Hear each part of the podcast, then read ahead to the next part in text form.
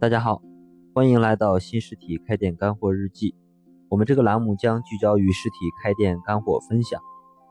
这几天，我我和社群里的一个老板聊到了他近期的一个开店困惑，就是关于产品涨价的问题。他开的是一个粥屋餐厅，主营的是各种粥和主食炒菜，因为都是家常菜，所以价格也比较实惠，店铺生意一直不错。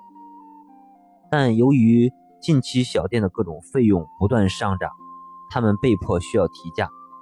由于老板涨价前没有做太多的准备，只是选择了几款热卖的产品，直接选择上调了售价。没想到涨价以后，生意明显下降了不少，而且导致了很多老客户的抱怨。看着店铺生意一下子远不如之前，老板很是焦急，最后无奈又把其中几款产品的价格回调了。可是因为涨价对小店带来了一些阵痛，经营需要相当一段时间才能慢慢恢复到之前的营业水平。嗯，对于产品涨价的话题，相信很多老板都经历过，因为现在的实体业，房租、人工、原材料等各种成本都在不断上涨，产品的涨价是大势所趋，但因为价格的问题。涉及到的是店主和客户的核心利益，所以很敏感。假如处理不好，很容易使店铺的经营陷入被动，并招致客户的抱怨，严重的都可能导致关门歇业。所以涨价绝对不是一件小事，各位老板要给予足够的重视。嗯，其实想应对价格上调和利润过低的难题，最有效的方法有两个，第一。想解决一个难题的最好的方法，就是不让它出现，那就是要主动掌握定价权。这就需要我们从店铺一开始，你的店铺定位和产品特色都要有差异化，需要构建好自己店铺的竞争门槛，推出自己店铺的特色产品或服务。只有这样，才可以主动掌握定价权。即使日后被迫选择涨价，因为你有特色。没有很多同业竞争对手的比较，客户的感知也不会太明显。第二，对于已经开启的店铺，建议的策略是推出特色的新单品，或对现有的产品进行重新的组合搭配套餐，或进行包装服务等附加值的一些提升，形成自己的一些差异化，让价格等于你的产品和服务的综合体验。海底捞就是一个典型的案例。我们去吃海底捞消费，你不是去吃的火锅，而是吃火锅加它的极致服务。其实客户消费最在乎的不是价格，而是感觉我买的值。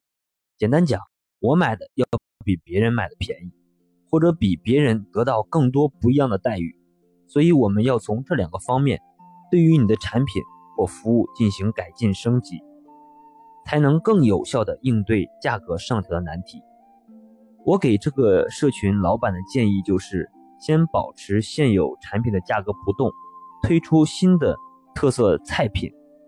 对于利润过低的单品，要进行重新的升级，或成或者做成套餐，再配合新品的活动，分几个阶段逐步的去提升。呃，需要注意的一个问题就是，涨价前一定要做好充足的准备。而且对涨价要有信心，一旦准备好了，对于价格的调整要坚决，不能像案例中的粥铺一样，没有充分的准备就贸然涨价，然后又仓促的恢复到原来的价格，这样给客户的体验会很不好，对店铺的影响会直接体现在你生意和收入的下滑。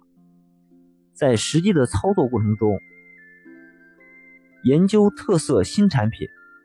嗯，是需要你对客户的需求和市场的深入了解，嗯，并且配合完整的产品开发体系。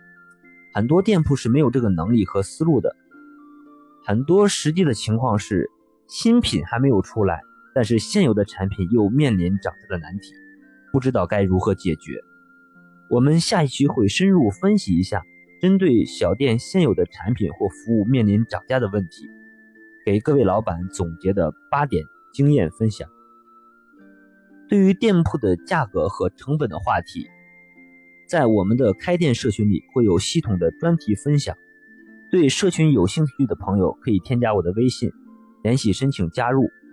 最后建议大家点击订阅按钮，关注一下这个栏目。毕竟开卷有益，开店是一种修行，让我们一路同行，每天进步一点。谢谢大家。